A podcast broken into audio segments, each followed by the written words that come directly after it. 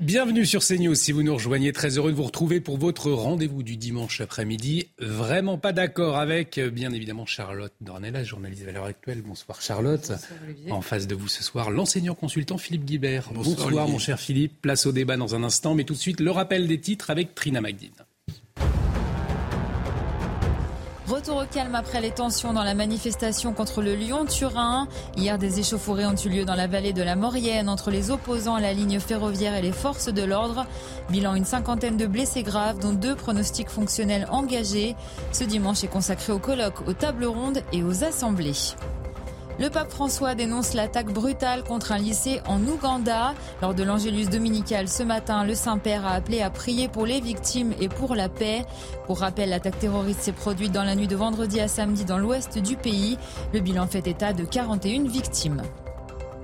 44 départements placés en vigilance orange ce dimanche. De violents orages se sont abattus sur une grande partie du nord et du sud-ouest de la France, notamment en Normandie et sur le centre-ville du Mans. Selon Météo France, cette dépression provoquera plusieurs vagues orageuses jusqu'à jeudi. Citrina Trina Magline qu'on retrouvera à 18h30 pour un nouveau point sur l'actualité. Je vous propose, chère Charlotte, cher Philippe, de démarrer avec euh, ces violences lors d'une dédicace d'Éric Zemmour. Deux manifestants euh, qui ont jeté une barrière sur une vitrine de l'hôtel où se tenait l'événement. Ils ont été placés en garde à vue. Vous le voyez sur ces images, c'était hier, en début d'après-midi, environ 300 personnes, dont une soixantaine de membres de l'ultra-gauche qui se sont réunis au niveau de l'hôtel de ville et ils se sont rendus ensuite à quelques centaines de mètres devant l'hôtel Océania où était prévue cette séance de dédicace. Deux personnes ont été euh, blessées. Vous voyez une séquence euh, très violente. En tout cas, euh, c'est ce que nous racontent ces, images que vous voyez à, l'antenne. Alors, réaction d'Éric Zemmour dans la foulée. Il a parlé, lui, d'un triple scandale. Alors, tout d'abord, il dénonce des milices d'extrême gauche soutenues par LFI. Ensuite, il s'interroge sur le fait que des militants antifa et pu s'approcher. Éric Zemmour, également indigné euh, par la presse euh, qu'il parle d'affrontement au lieu de, s'indigner d'une telle euh, violence. Voilà, il détaille tout cela dans son tweet. Charlotte Dornelas. On l'a vu aussi, pas de condamnation politique unanime finalement. Une partie de la presse qui parle d'affrontement, on le disait à l'instant. Est-ce que, selon vous, ces images, euh, elles sont scandaleuses pour une démocratie et notamment le manque de réaction politique. Comment est-ce que euh, vous, jugez cet événement? Bah, Je suis d'accord avec Eric Zemmour sur, euh, sur un point, c'est qu'il y a plusieurs scandales dans cette affaire. C'est-à-dire qu'il y a d'abord, un, en effet, la violence de personnes qui viennent. Il faut rappeler les faits. C'est-à-dire que Éric Zemmour ancien candidat, ancien journaliste, ancien candidat à la présidentielle, a euh, sorti un livre. Il fait une séance de dédicace dans un hôtel.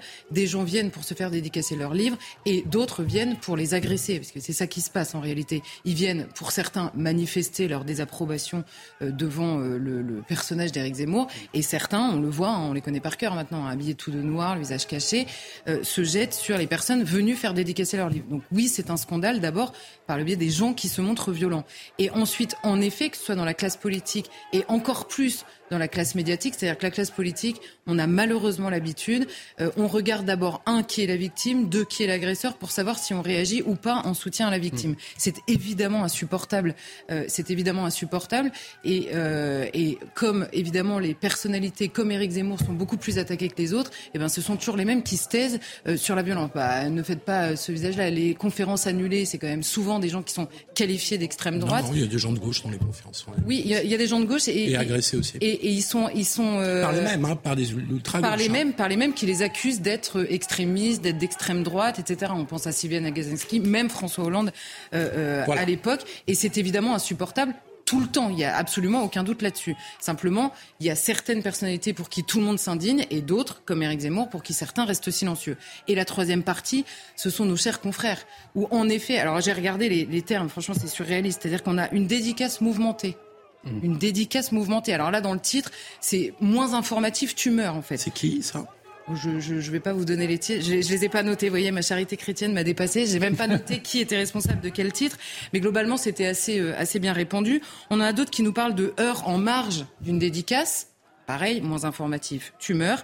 On a ensuite des affrontements lors d'une dédicace d'Éric Zemmour et certains qui laissent entendre que, euh, en gros, il y avait des manifestants et des partisans d'Éric Zemmour et que tout ce beau monde s'est tapé dessus. Non, il y a initialement une agression par des militants euh, antifa, euh, extrême gauche, black bloc, je ne sais pas comment ils s'appellent eux-mêmes, sur des personnes venues faire dédicacer un livre. Donc évidemment que les scandales sont multiples dans cette affaire.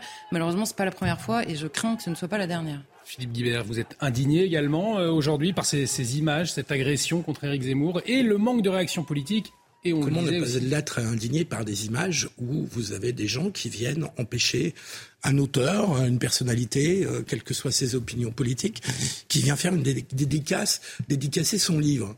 Euh, il y a, on a un problème avec euh, ces groupuscules d'ultra-gauche, je ne sais plus comment il faut les appeler, extrême-gauche, ultra-gauche, qui, comme on le disait tout à l'heure, prennent l'habitude euh, de menacer des, auteurs ou des personnalités, d'empêcher des dédicaces de livres.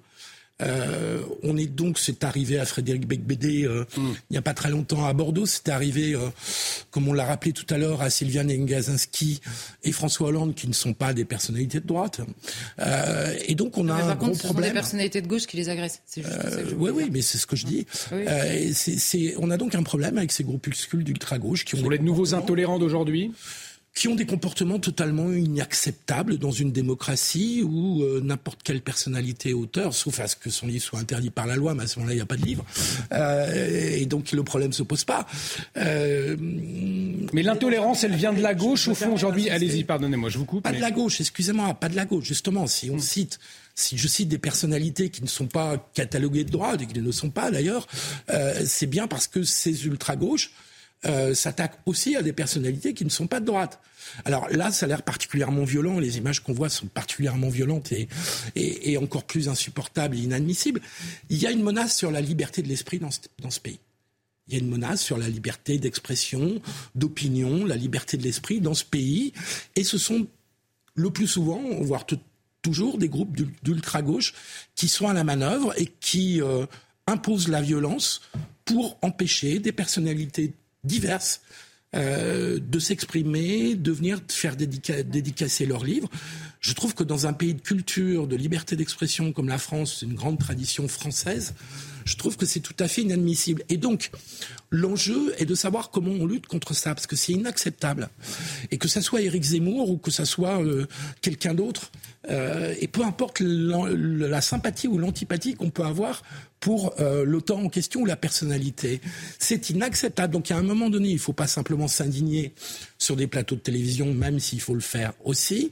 On attend là de l'État qu'ils prennent des mesures pour mettre ces gens hors d'état de nuire. Il est hors de question que la culture ou la politique en France soit sous la menace de ce genre d'énergumène. C'est inacceptable. Alors la première chose, c'est qu'en effet, euh, il ne suffit pas de le dire sur des plateaux de télé. Bon, déjà, nous, c'est notre métier, donc on fait notre métier à la place où, nous sommes. Vous avez raison. La deuxième chose, c'est qu'il suffit pas de le faire, mais c'est déjà pas mal de le faire. Or, il y en a plein qui le font pas. Ça, c'est la première chose. Deuxièmement, on dit c'est inacceptable la violence, et le fait est qu'elle est acceptée. Et je précise mon propos tout à l'heure. En effet, il y a des personnalités différentes qui sont attaquées, mais vous noterez qu'il y a plus de renforts quand la personnalité n'est pas qualifiée d'extrême droite dans le milieu médiatique que là où, en effet, ça passe beaucoup plus facilement.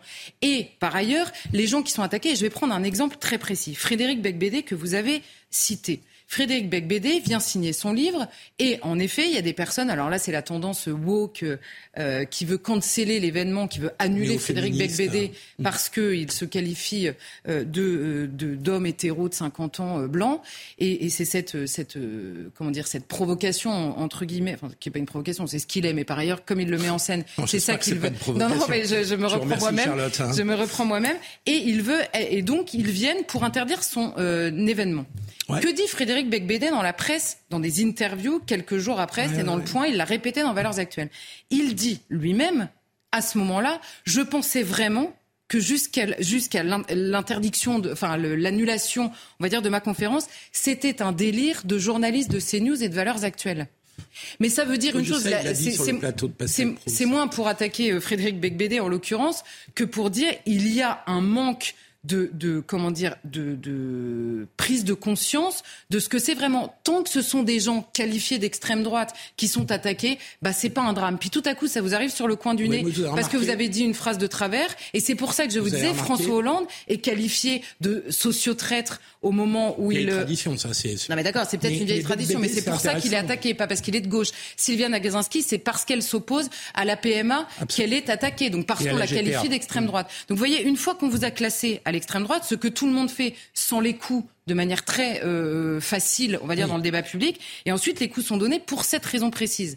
Et je précise mon propos parce que vous disiez il y a des personnalités différentes. Je dis on retrouve les mêmes agresseurs et on retrouve pas les mêmes condamnations selon les personnes qui sont visées. C'est évidemment ça qui est insupportable. vous avez raison. Moi, je suis, je suis pour qu'on condamne de manière globale et à chaque fois, quelle que soit la personnalité, et qu'il n'y ait aucune ambiguïté là-dessus. Sur Frédéric Becbédé, je vous rappelle qu'il n'y a pas eu énormément de réactions non plus. Bah non. Ce qui n'excuse en rien euh, ce qui se passe bah, là. Sans, euh, doute en euh, raison du propos qu'il tenait. et sur BBD, j'ai pas entendu la ministre de la Culture par exemple, parce que Becbédé n'est pas un politique, c'est un écrivain, bon, qui a le droit de d'écrire ce qu'il a envie d'écrire dès lors que euh, c'est dans le cadre de la loi. Euh, J'ai pas vu la ministre de la Culture, qui pourtant donne beaucoup de leçons de pluralisme et de respect de la liberté d'expression, j'ai pas vu la ministre de la Culture intervenir. Et de manière générale, même y compris quand c'était François Hollande et Sylviane Gazaski, côté gauche politique, il y a eu très peu de réactions de soutien à François Hollande et à Gazaski. Encore une fois, je ne cherche pas à noyer le poisson sur Zemmour, mais je veux dire que euh, on a effectivement une trop grande complaisance, moi je suis d'accord avec vous là-dessus, par rapport à ces groupuscules d'ultra-gauche, et qu'il faut qu'il y ait une condamnation qui soit unanime, quelle que soit la personnalité qui est attaquée, et il faut aussi qu'on demande au gouvernement, à l'État, bah, de faire respecter la liberté d'expression, la liberté d'esprit, euh, la liberté du débat dans ce pays, parce que c'est pas possible, ça c'est pas possible pour la France. Là, je ne sais pas s'il faut reparler de décivilisation, mais en tout cas, c'est une énorme régression culturelle que dans notre pays, on puisse avoir des auteurs qui sont euh, violentés quand ils font des dédicaces en librairie. En librairie, c'est des lieux presque sacré. Je, vous propose de, continuer à débattre toujours sur la thématique des, violences, mais euh, cette fois sur ces violences de militants radicaux contre les forces de l'ordre. C'était hier, hein, dans le cadre d'une manifestation. Elle avait été interdite par la préfecture, on en a parlé, vous avez pu le suivre sur CNews. Un rassemblement illégal, donc à l'appel d'une dizaine d'organisations, euh, dont cette fameuse organisation, les soulèvements de la terre organisation dans le collimateur du gouvernement. On voit ces images de violence avec des gendarmes mobiles euh, à l'antenne. Euh, Jean-Luc Mélenchon, euh, il a réagi finalement à cette volonté du, gouvernement de vouloir dissoudre le mouvement des soulèvements de la terre. on se souvient de Gérald Darmanin qui parlait d'éco-terrorisme. Et voilà ce que dit Jean-Luc Mélenchon. Je suis absolument contre cette dissolution. Je la juge stupide. Qualifier d'éco-terroriste, c'est utiliser le mot terroriste dans des conditions qui sont indécentes. On ne met pas sur le même plan des gens qui manifestent contre un trou et quelqu'un qui tire euh, dans le tas au Bataclan. L'article 421, alinéa 1 du Code pénal, euh, précise que le terrorisme est défini comme une entreprise individuelle ou collective ayant pour but de, de troubler gravement l'ordre public par l'intimidation ou la terreur. Charlotte Dornelas, il y a évidemment une bienveillance, voire plus, de Jean-Luc Mélenchon euh, à, l'égard de ces euh, militants écologistes radicaux. Mais est-ce qu'au-delà, dans la classe politique, eh bien, effectivement, on y va, vous avez le sentiment qu'on peut y aller avec des pincettes aussi avec ces gens-là Mais on, retrouve le même problème. C'est-à-dire que Jean-Luc Mélenchon euh, confesse assez régulièrement, il ne le confesse pas comme ça, mais il a des références à la fois historiques, révolutionnaires. Il, il adopte, on va dire, dans l'imaginaire politique, la question de la violence politique. Donc c'est pas très étonnant. Par ailleurs, on est sur un terrain euh, écolo, euh, beaucoup plus gauche que écolo d'ailleurs, mais bon, euh, qui est celui théoriquement, rationnellement de Jean-Luc Mélenchon. Bon, la violence, Jean-Luc Mélenchon ne va pas lui-même donner des coups, évidemment, qu'on comprenne bien, mais simplement, il accepte que ces personnes. Regardez, euh, Jean-Luc Mélenchon et son entourage au moment des manifestations, le problème c'était la police, pas du tout les gens qui venaient euh, euh, tabasser pour taper, pour casser tous ces black blocs qu'on avait vus. Donc c'est systématiquement la même chose du côté de Jean-Luc Mélenchon. Mais là où c'est intéressant, c'est que entre Jean-Luc Mélenchon et, et, et, nous, sur ce plateau ce soir, il y a quand même une infinité de gens qui, et on retrouve le même problème, qui d'abord analyse le profil de l'agresseur pour se poser la question de condamner ou non l'agression. Donc on dit théoriquement sur les plateaux, la violence est inacceptable en démocratie, et puis dans le dur, dans le concret, on se dit, bon alors attends, on va voir qui est violent, envers qui aussi, parce que là, en plus, les victimes, c'est les forces de l'ordre. Bon, là, il y en a plein, franchement, ils ont autre chose à faire que de s'indigner. Ça, c'est la deuxième chose. Et par ailleurs, l'usage de la violence en politique fait partie de l'ADN de beaucoup, dans l'imaginaire, beaucoup plus que dans les faits. Mais donc, on revient à quelque chose, vous parliez de régression, en tout cas, c'est vrai que dans l'histoire, ça faisait longtemps que ça nous était pas arrivé, mais c'est évidemment une partie euh, de la classe politique, notamment euh, à gauche ou à l'extrême gauche, euh, si on veut. Donc oui, évidemment qu'il y a une complaisance. Mais par ailleurs, même du côté du gouvernement, on a vu des déclarations au moment, souvenez-vous, je vais reprendre l'exemple, au moment de la dissolution de Génération Identitaire, où il a fallu euh, faire des, des, des, des, comment dire, des, contorsions, notamment juridiques, pour interdire, pour dissoudre Génération Identitaire. Alors les soulèvements de la Terre, c'est plus compliqué parce que c'est plein d'assauts dans une, bah c'est international. C'est pas, une, association. Non mais attendez, c'est pour ça. il y a un problème juridique. Je vous donne, je vous donne la parole tout de suite. Simplement sur la question, moi honnêtement, les dissolutions, franchement, dissolution ou pas, ces gars-là, s'ils veulent se réunir euh, pour euh, pour aller faire ce qu'ils sont en train de faire, il n'y a pas besoin d'association. Simplement dans le discours. Est-ce que, oui ou non, à chaque fois que vous prenez la parole, vous dites c'est absolument inacceptable, on ne peut pas avoir euh, ni ce discours-là, ni ces méthodes-là Eh bien, c'est quelque chose qui n'arrive pas. Regardez le sketch qu'on a eu ces dernières semaines par Gérald Darmanin, la droite dure du gouvernement, qui nous fait un sketch sur les ministres d'ultra-droite qui va lister en faisant interdit des colloques de l'action française. Donc, donc non, le discours n'est pas le même quand il s'agit de l'extrême gauche jusqu'au sein du gouvernement euh, actuel. Donc on a un véritable problème, outre la question évidemment euh, des moyens donnés aux policiers, la question judiciaire, on a un problème de complaisance assez général par rapport à l'extrême gauche. Philippe Guibert, vous parliez de problèmes juridiques pour dissoudre les soulèvements de la Terre. Il n'y a pas aussi un aspect politique? Bah, je ne crois pas, parce que je crois qu'après Sainte-Soline, euh, où il y avait des scènes de guerre et euh, des scènes d'une violence qui n'ont rien à voir avec ce, à quoi on a assisté hier. C'est pas bien, c'est mal, c'est il faut condamner. Nous sommes tous d'accord. Enfin, hier, il y a eu quelques jets de pierre sur des policiers. C'est inacceptable. On n'a pas, besoin de le, réexpliquer. Mais il n'empêche que ça n'a rigoureusement rien à voir avec ce, qu'on a, ce à quoi on a assisté à Sainte-Soline. Euh, oui, les soulèvements de la terre, c'est une myriade d'associations euh, qui fait qui n'ont pas de statut juridique qui sont quasiment un groupe Facebook. Euh, alors on peut, euh, on peut interdire le groupe Facebook en faisant pression sur Facebook. Comme le disait Charlotte, ils trouveront d'autres moyens de se mm. réunir et de se concerter. Donc il y a une difficulté parce que pour dissoudre une association, encore faut-il que ce soit une association. Si c'est pas une association, on ne peut pas la dissoudre. Donc je pense que le gouvernement et Gérald Damanin est confronté à cette difficulté-là. Après, une fois qu'on a dit tout ça, euh, je trouve que ce à quoi on assistait hier, encore une fois avec des actes parfaitement condamnables, ne relève pas du tout du même débat que ce à quoi on assistait pendant le mouvement des retraites et à Sainte-Soline. Euh, D'abord, il y avait 3 à 4 000 participants. L'essentiel était pacifique. Ils n'ont pas été sur le lieu d'interdiction de la manifestation. Ils sont allés sur d'autres villages. Il y avait 200 à 300 euh, personnes violentes qui ont envoyé, comme on le voit à l'instant, euh, des, des, des, cailloux sur les policiers, ça mérite interpellation, condamnation. Mais je trouve pas qu'on a assisté à, hier à une scène, à des scènes de guerre civile ou de rébellion. je, trouve qu'on a, je voudrais juste terminer. Euh, donc je trouve que ce débat euh, sur l'interdiction des soulèvements de la terre et sur la complaisance ou pas la complaisance à l'égard des, des groupuscules d'extrême gauche. Il y a des actes délictueux, voire criminels. Il faut les condamner, il faut les juger et, et point barre. Et il y a une association qui euh, met en cause et met en, en danger l'ordre public, on peut la dissoudre, il y a des motifs juridiques. Et donc après, c'est du droit. C'est plus une question de complaisance ou de pas complaisance, c'est du droit. Je, je, Peut-être, peut-être écouter Charlotte Allez-y. C'est quand même sur ces grands projets, on passe à chaque fois à côté du débat de fond sur ces grands projets. Est-ce que vous faites la euh, distinction, Charlotte Dornelas que les, les, méga bassines mériteraient vraiment des discussions euh, sur un projet euh, décidé il y a 25 ans, alors qu'aujourd'hui on est en pleine sécheresse quasi permanente, et que sur le TGV Lyon-Turin, il y a des questions aussi éventuellement à se poser? Est-ce que vous faites la distinction entre ce qui s'est passé à Sainte-Soline et ce qui s'est passé hier dans la vallée de Maurienne Mais évidemment, c'est-à-dire que dans, dans, la hiérarchie de la violence, il y a évidemment une distinction de, de comment dire de, de, de densité, on va dire, de la violence. Mais moi, je reviens sur la question de il faut quand même relativiser, c'est pas pareil. Là, on avait quelques éléments violents dans la manifestation. On vit dans un pays où on nous a euh, fait euh, deux semaines de polémique en réduisant le meeting, je reprends Éric Zemmour du Trocadéro, à une phrase prononcée par quelques personnes. fait une deux semaines phrase. de polémique. Ah bah, Excusez-moi. Vous voyez l'ampleur. Il y a eu, non, non, mais 24 heures de attendez, polémique pendant attendez. la présidentielle. Ça n'a rien à voir. Ah oui, mais non, pendant la présidentielle. Pendant ah, une, campagne, une campagne vous réduisez, vous réduisez. Non mais attendez, les journalistes sont pas en campagne présidentielle normalement. Excusez-moi. Donc au, au, bout, non mais c'est, je, je, je, je sais que. Bah, si. Tous les journalistes étaient en campagne présidentielle, vous aussi, vous l'étiez. Non, mais en campagne euh, présidentielle, je veux vous dire, ils sont pas, pas Ne faisons pas les procès aux journalistes.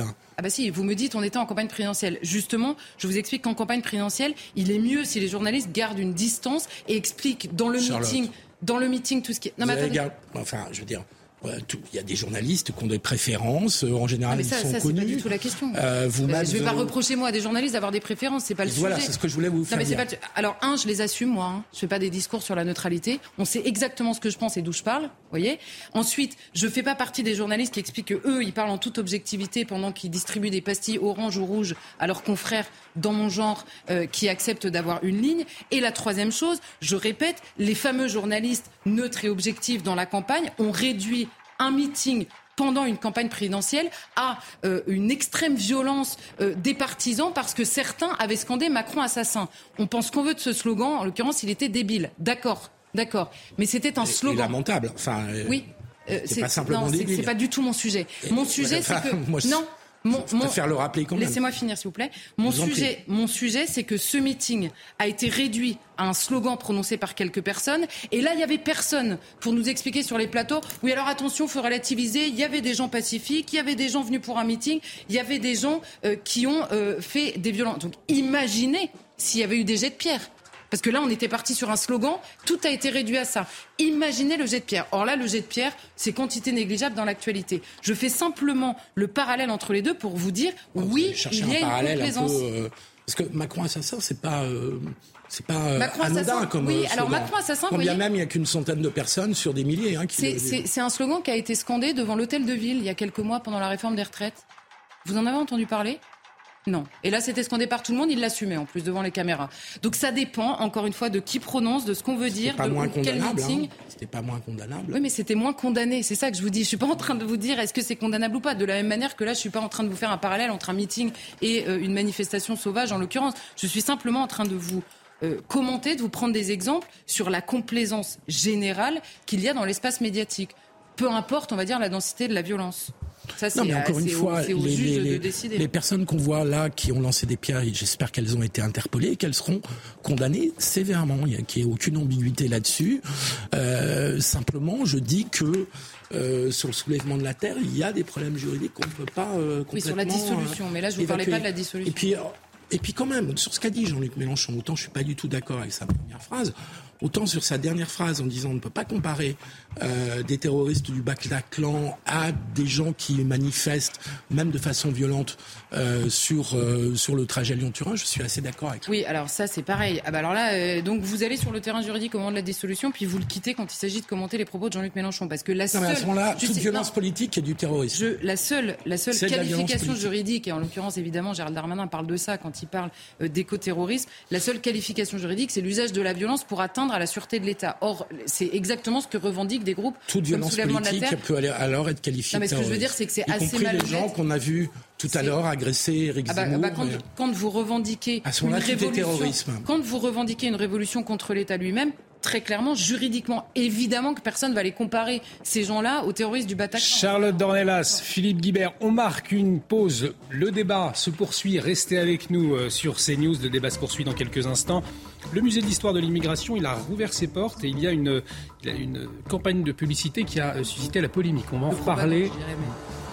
Vous nous expliquerez pourquoi dans un instant. Et puis on reviendra aussi sur la question des atteintes à la laïcité à la une de l'actualité encore cette semaine. Restez avec nous sur CNews. Vraiment pas d'accord. Revient dans un instant. Charlotte Tornelas, Philippe De retour sur le plateau de Vraiment pas d'accord. Bienvenue si vous nous rejoignez. Euh, du débat ce soir avec Charlotte Dornelas et avec Philippe. Euh, Philippe, alors pardonnez-moi, j'ai un trou de mémoire sur votre nom de famille d'un seul coup. Tout à l'heure, c'était Philippe Guibert. Tout à l'heure, c'était le, c'était le prénom. Et là, vous avez un blocage avec J'ai un blocage. Je vous appelais Pierre tout à l'heure. Là, Philippe Guibert. Tout à l'heure, c'était Pierre Guibert. Là, c'est Philippe l'inconnu. Je sais que vous êtes enseignant et consultant, euh, en tout cas. Bon, on va place au débat. Je vous le disais dans un instant, mais tout de suite le rappel des titres avec vous, Trina Magdine. Emmanuel Macron était ce matin au Mont Valérien. Il a présidé la cérémonie de commémoration du 83e anniversaire de l'appel du 18 juin 1940 et s'est recueilli dans la clairière des fusillés aux côtés d'Elisabeth Borne et du ministre des Armées Sébastien Lecornu. Le chef de l'État a aussi officialisé l'entrée au Panthéon du rescapé du génocide arménien Misak Manoukian. Le secrétaire d'État américain Anthony Blinken est à Pékin. Il a rencontré le ministre chinois des Affaires étrangères avec l'espoir d'apaiser les tensions bilatérales.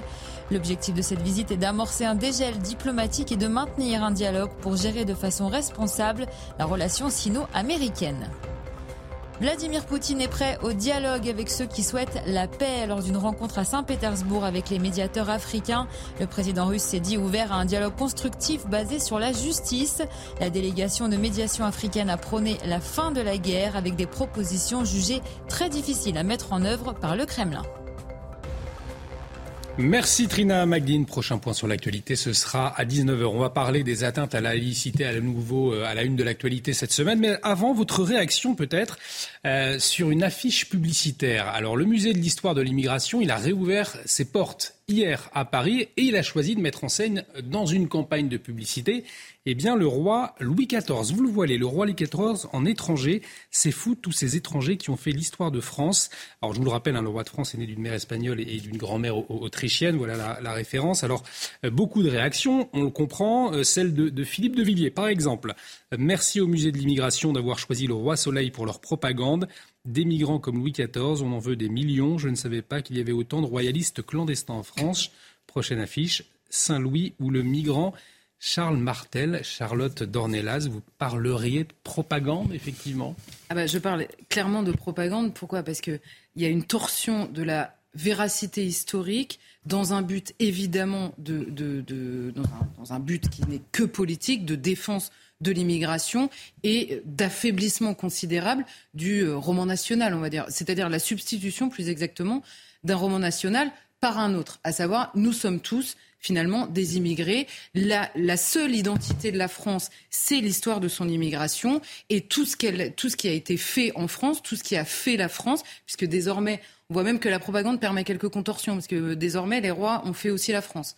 Parce que les mêmes nous expliquent par ailleurs qu'en général, la France a commencé beaucoup plus tard que ça. Vous voyez, l'incohérence, c'est pas grave tant que ça sert la même propagande. Et le but est évidemment euh, de nous expliquer, un, que la seule euh, la France a toujours été un pays d'immigration et que donc s'il n'y a pas de peuple français initialement auquel se sont agrégés des étrangers qui ont fini par dire nous avec les Français pour faire la France. Évidemment qu'il y en a euh, qui, qui, ont fait ça. En l'occurrence, la mère de Louis XIV, qui est devenue française par son mariage.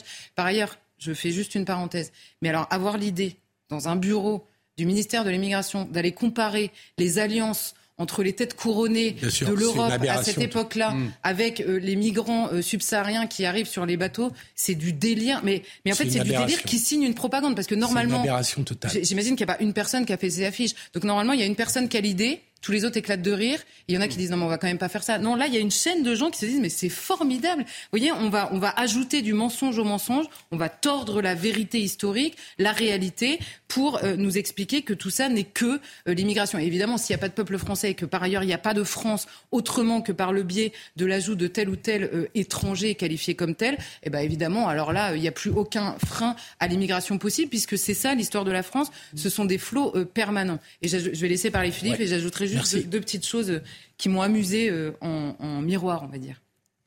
Euh, oui, c'est une aberration historique complète. mon premier point, euh, c'est une aberration historique qui est en effet au, service d'un discours qui fait de la France, Charlotte l'a dit, je ne le répète pas, une longue suite d'immigration. Le problème, c'est qu'on a perdu notre récit national ou notre roman national dans tout ça. C'est-à-dire qu'on a à la fois des gens qui nous expliquent que la France ce n'est qu'une suite de vagues d'immigration, ce qui n'a pas de sens avant la fin du 19e.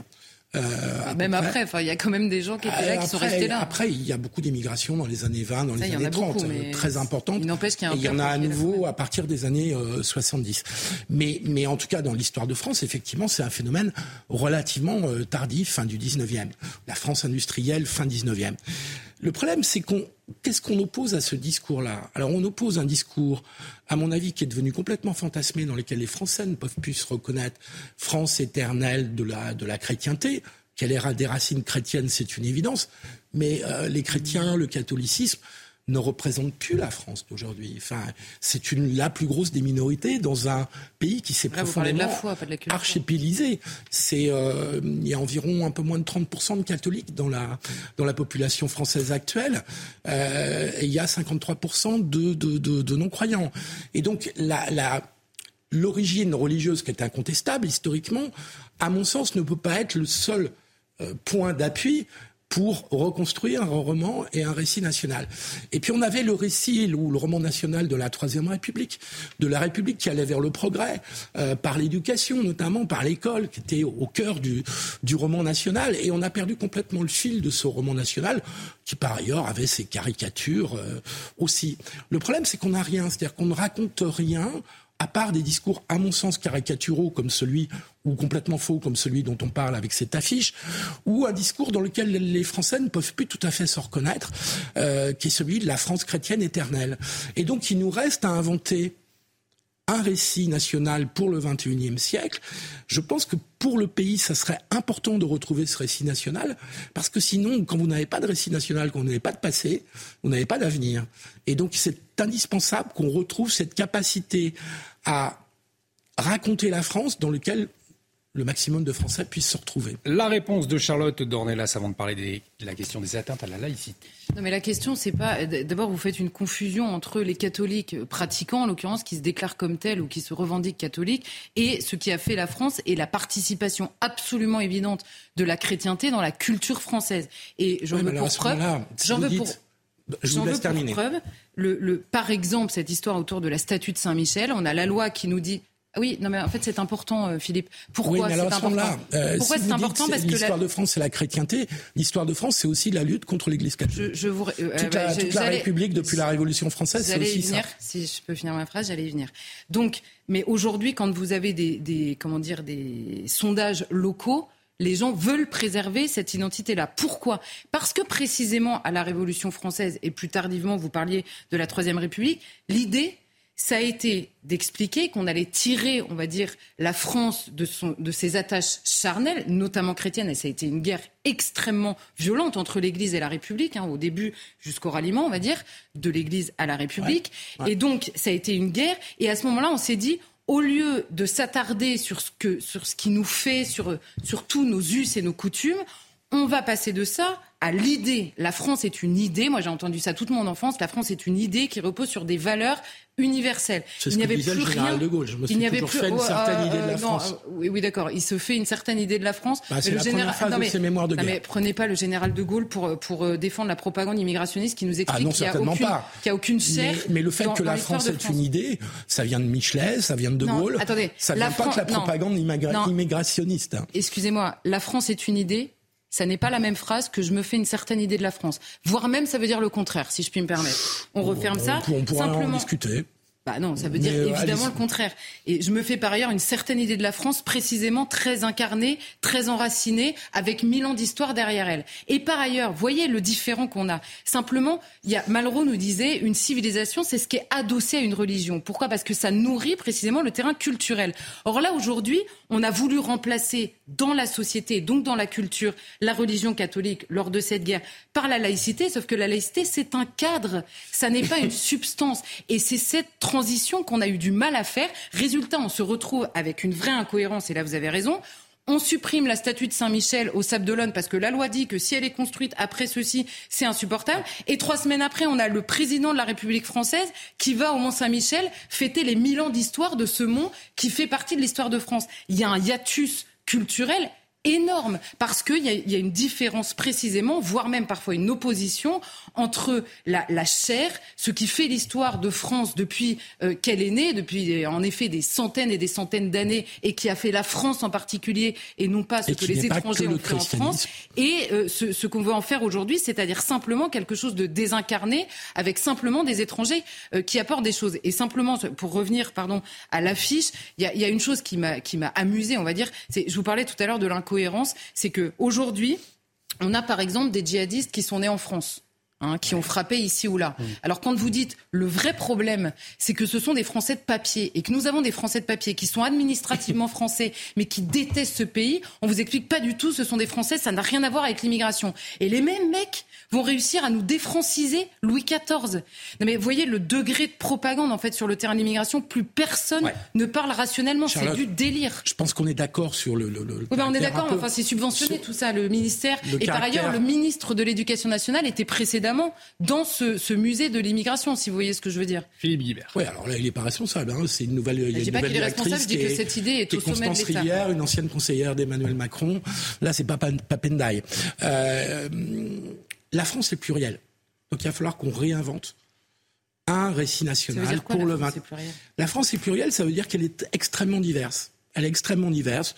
Elle est diverse religieusement, elle est diverse culturellement. Lisez tous les travaux de Jérôme Fourquet euh, et de Jean-Laurent Jean Casselli sur la, ce qu'est la France aujourd'hui. Euh, la France, depuis 50 ans, elle s'est désindustrialisée, individualisée, euh, diversifiée. Donc il y a eu des tas de révolutions dans ces 50 années qui ont sans doute été trop rapides, avec des échecs. Hein, euh, je, dans, dans l'immigration, il y a eu des échecs dans l'intégration, hein, il y a eu Mais, des réussites. En fait, la, je termine, seule je termine question, juste, pardon, oui, mais je justement, juste. Je, vous, je, je vous pose simplement une question. Si la France est plurielle, qu'est-ce que nous avons en commun? Qu'est-ce qu'on choisit en commun? Eh ben justement, c'est de réinventer qu'à ce que nous avons France, en commun, et ça ne peut pas être simplement la religion catholique. Vous voyez ce que je veux Personne dire? ne vous parle de religion catholique, là, en Eh ouais, mais si, parce qu'on a l'impression qu'on a deux récits face à face. Le récit euh, d'une part et le récit de la France catholique. Les deux ne collent pas pour le Voilà, si je puis me 21e permettre, le le- la propagande immigrationniste se sert de Louis XIV. Donc, en l'occurrence, ils font plutôt mon beurre, là. hein. Oui, enfin, je, je crois Ah pas que ouais. c'est dans ce sens-là qu'ils utilisent. euh, ce- de- ils Je sais bien, le il 14. l'utilise pour le détruire, mais il se trouve que quand il faut trouver une figure, eh ben c'est celle-ci qui vient. Donc évidemment que ça fait partie Ouais, de mais notre c'est histoire. par provocation, Et je- justement. C'est-à-dire qu'ils vont Oui, mais prendre vous voyez- vous la voyez- figure la plus française, la, la plus emblématique de l'histoire de France de l'Ancien Régime, Mais- pour dire, vous voyez, euh, ce type, il était en fait, Là, euh, ça paraît un débile. immigré ou un enfant d'immigré. Ça paraît débile. Mais vous voyez Et c'est débile. Non, mais c'est évidemment débile. Mais vous voyez, on a le même discours dans le fond quand les soirs de victoire euh, pour la Coupe du Monde, Ouais. on nous explique avec exactement les codes de la minorité visible, on nous dit, vous voyez les apports de l'immigration à la France. Et ce sont les mêmes qui interdisent de le faire quand, par exemple, on voit les origines étrangères, voire même le passeport étranger, par exemple, dans l'insécurité ou Je dans la suis d'accord délinquance. avec vous sur un Donc, point. voyez, c'est a- arrêtons cette obsession des origines, qu'elles soient celles non, des pas, immigrés c'est ou pas- celles. c'est pas la question de l'obsession des Si, c'est origines. l'obsession des origines. Je suis simplement en train de vous dire que sur le terrain de la propagande, c'est toujours la même chose. C'est-à-dire que, un, le discours, c'est la France a toujours été un pays d'immigration. Non, mais ça, on est Première chose. c'est- c'est- Deuxième, non, mais On a dit ce que. Deuxièmement, deuxièmement, on vous explique que l'immigration, vous avez le droit de la voir avec vos yeux. Quand elle est positive et qu'on vous impose le récit positif, vous avez interdiction de la voir et ça Le relève de de la haine Charlotte. quand elle est négative. Donc, et ça, ça dépasse de loin cette affiche absolument ridicule. Alors, je vais aller plus loin. Et je trouve qu'il et faudrait pourtant, c'est le même récit. sortir de l'obsession des origines et sortir de l'idée que l'immigration est un bien ou un mal en soi. Je trouve qu'on aurait, Non, mais ça, on ça, progresserait beaucoup avec ces deux idées. C'est le nombre en fait qui pose problème. Et par ailleurs, moi j'aimerais bien avoir les gens du, ministre, du, du, du musée de l'immigration qui viennent nous expliquer. Mais alors, du coup, c'est ça, c'est je- qui, qui est français, qui est étranger, à partir de quand? Parce que Carole Delga, Hmm. en nous expliquant qu'Yannick Noah, vous vous souvenez, était, était étranger, euh, et on lui a répondu ah bah oui, mais sa mère, euh, sa mère était française et lui, il est né en France, bah, exactement comme Louis XIV. Donc pourquoi le procès que les, la gauche ou l'extrême gauche, enfin les règlements de compte entre eux, pourquoi c'est pas fait au ministère de l'immigration? Et par ailleurs, si Louis XIV est étranger. Du coup, c'est sous son règne que le code noir a été euh, établi, me semble-t-il. Donc, ça veut dire quoi? Qui est responsable du code noir? Les étrangers aussi, puisque la France. Ouais, Bon, on, on, on vous, mettra pas d'accord. Non, non, non, mais je mélange tout. On vous mettra pas d'accord sur cette question. Je mélange tout à dessein pour une raison précise. Ouais, c'est- que dans l'histoire de France, tous ces propagandistes qui sont beaucoup plus largement répartis dans ce pays qu'au ministère, qu'au euh, musée de l'immigration, se servent de l'histoire en permanence avec des incohérences tout le temps pour la détruire en fait. Et, et c'est pour ça que je je, soulève ces incohérences. Ce qui détruit, parce qu'il faudrait répondre à cette question. Il, nous, il, nous, reste un peu plus de six minutes. Il y a, y a d'autres sujets à aborder, mais allez-y, répondez. Débat passionnant que vous pouvez retrouver sur notre site www.cnews.fr. Il y a eu cette semaine dans l'actualité la question des atteintes à la laïcité, avec cette alerte du maire de Nice, Christian Estrosi, qui a fait état de prières musulmanes dans des classes de CM1 et CM2 des enfants, on le rappelle, âgés de 9 à 11 ans, des prières et des minutes de silence qui avaient été organisées aussi en mémoire du prophète Mahomet, des faits qualifiés d'extrêmement graves euh, par Christian Estrosi, euh, également par le Papendiaï, le ministre de l'Éducation nationale, qui avait déjà eu affaire à un autre type d'atteinte à la laïcité, la problématique des tenues, ces fameuses abayas. Eh bien, Jean-Luc Mélenchon, il a réagi aujourd'hui sur ces tenues, les abayas. L'abaya est une tenue inventée par les Bédouins contre la chaleur. Et puis ça s'est répandu. Les jeunes filles, pour des raisons qui leur appartiennent, peuvent parfois préférer telle tenue plutôt qu'une autre. À certains âges, il y a euh, dans l'évolution du corps des moments qui sont un peu problématiques.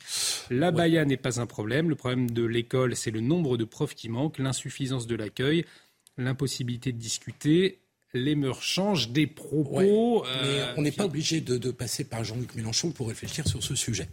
Parce que Jean-Luc Mélenchon. néanmoins, ce sont des, propos qui interpellent. mais Jean-Luc Mélenchon, on a bien compris depuis 2018, depuis la manif contre l'islamophobie, on l'a dit dix fois, je l'ai dit dix fois, qu'il était rentré dans une logique clientéliste à l'égard des, des, partis les plus communautarisés euh, des quartiers ou des banlieues. Donc, je suis pas sûr que Jean-Luc Mélenchon puisse nous servir de, de guide, même négativement pour réfléchir sur ces sujets.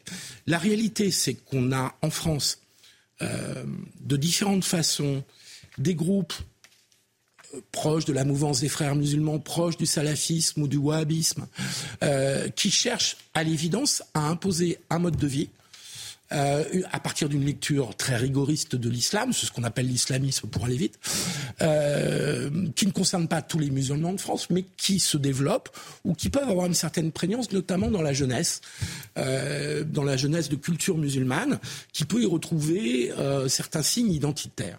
Alors, à partir de là, la baya. Il est évident, je, parle, je passe vite mm. sur les prières à l'école parce que la condamnation est unanime. C'est une scandaleuse atteinte à la laïcité. Il est évident aussi que ces gamins ont très probablement été manipulés par des groupes qui sont derrière, dont font peut-être plus ou moins partie les parents, et qu'il serait très intéressant de trouver ces groupes et ces gens qui leur ont dit d'aller prier à l'école, dans la cour de l'école, dans la cour d'une école publique. Euh, l'abaya. Euh, l'abaya n'est pas un vêtement religieux en soi. Euh, l'abaya est un vêtement oriental, on va le dire comme ça, euh, mais qui, dans un contexte identitaire, justement, qui est celui dont on parle, euh, peut être utilisé là aussi avec des manipulations, là aussi avec des gens qui sont derrière, qui peut être utilisé par des gamines de façon parfaitement innocente, culturelle, identitaire, ou peut être utilisé pour faire du prosélytisme religieux, même si ce vêtement en tant que tel n'est pas religieux, ce qui fait une grosse distinction avec le voile islamique, qui lui est une invention des groupes islamistes dont je parlais depuis les années 70-80 et qu'on en fait une arme d'offensive pour marquer la présence. On, va peut-être écouter Charlotte Nerlana sur, la tenue, sur, sur l'abaya, justement. sans, vouloir être désagréable, vous venez de dire exactement ce qu'a écrit Jean-Luc Mélenchon sur l'abaya, hein. à savoir que ce n'est pas religieux. Je, crains, que, je crains Charlotte, que ça soit factuellement vrai. Oui, mais, non, mais vous avez commencé en disant on n'a pas besoin de Jean-Luc Mélenchon. Vous êtes d'accord avec lui. oui, parce qu'on ne va pas commenter tout le temps Jean-Luc Mélenchon, mais le fait est que si Jean-Luc Mélenchon dit qu'il fait jour à midi, on n'est pas obligé de dire le contraire. Bah, c'est vous qui avez commencé par dire qu'en que, l'occurrence, il, faisait du communautarisme. Donc j'en déduis que vous en faites aussi. Non, j'en fais pas. C'est exactement la même chose. C'est un fait. Non, mais pourquoi C'est pas les faits des opinions. Je, je, je, je, vais prendre. Oui, non, mais c'est vous qui, qui vous, enfin, qui, qui, qui est contradictoire d'une parole à l'autre. Mais bon, peu importe. je vais, je vais prendre au sérieux votre idée que la baya n'est pas d'abord un vêtement religieux. C'est vrai, c'est exactement ce que dit Jean-Luc Mélenchon. C'est d'abord inventé par les Bédouins dans le désert. Euh, là, en l'occurrence, euh, l'école, je ne sais pas sur la photo, j'ai pas l'impression qu'on soit dans le désert, mais et qui par ailleurs s'est répandu. La seule chose qui manque dans la phrase de Jean-Luc Mélenchon, parce qu'il dit lui-même, les mœurs changent en France. Parfaitement vrai aussi. Par quel biais? Les mœurs changent de manière universelle en France, c'est-à-dire tous les Français ont décidé que leurs mœurs allaient évoluer, ce qui est l'histoire d'un pays. Hein. les mœurs changent, euh, on, on s'habille plus de la même manière, il y a des modes. Unanimement dans la, population. Non, là, c'est pas ça.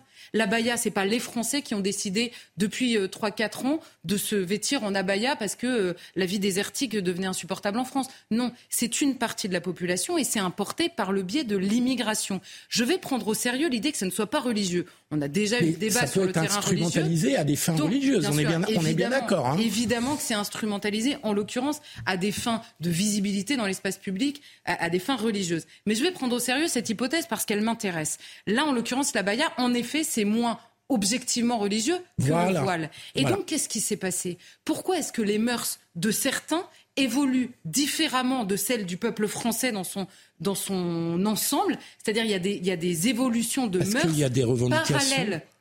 Pourquoi? Parce qu'on a refusé l'assimilation, parce qu'on a accueilli des gens, parce qu'on a accueilli beaucoup de gens, beaucoup de gens et qu'on leur a dit vous avez un droit à la différence vous avez un droit à la différence notamment sur le terrain culturel. Vous pouvez rester ce que vous êtes et être fier de ce que vous êtes en France et en devenant français. Alors, faut pas s'étonner au bout de 50 ans quand vous dites pas aux gens qui arrivent, vous allez vous assimiler, sujet, hein, vous allez vous assimiler et donc ressembler aux Français. Non, parce que je passe pas à côté d'un énorme sujet. Je pense que c'est le seul sujet. C'est-à-dire que s'il y a 50 ans, vous faites venir des gens et que vous leur dites pas, en revanche, vous allez vivre en France à la française, et eh ben au bout d'un moment, les gens ne vivent il y a 50 ans, ces problèmes-là. Philippe Guibert, pour conclure, en quelques secondes, on arrive à la fin de cette émission. Philippe Guibert, pour conclure. Il y a 50 ans, les générations des grands-parents ne posaient absolument pas ces questions. Parce qu'ils s'assimilaient. Parce que la non, parce que la pratique euh, musulmane n'était pas du tout la même. Parce que dans les pays arabo-musulmans, en particulier dans le Maghreb, d'où vient une bonne partie de notre immigration, l'islamisme a gagné dans les sociétés. Je bah, je sais pas, je croyais que c'était pas religieux. Moi, je suis allé sur votre terrain. J'ai accepté de répondre sur votre terrain. Je vous expliqué que c'était pas religieux. Que ce n'est pas un vêtement religieux au même titre que le voile islamique. Je dis qu'il peut évidemment être instrumentalisé pour tester la loi de 2004 sur l'interdiction des signes religieux. Et ce soir, vous n'étiez vraiment pas d'accord. Merci Charlotte Dornelas. Merci Philippe Guibert. Émission à revoir sur notre site cnews.fr. L'actualité, et on salue Elliot Deval, que je bah remplace ce soir, euh, qui sera, qui revient euh, bien évidemment euh, la semaine prochaine. L'actualité continue, ça se dispute dans un instant avec les excellents Julien Drey et Geoffroy Lejeune, le tout orchestré par Mickaël Dorian. Excellente soirée sur notre antenne.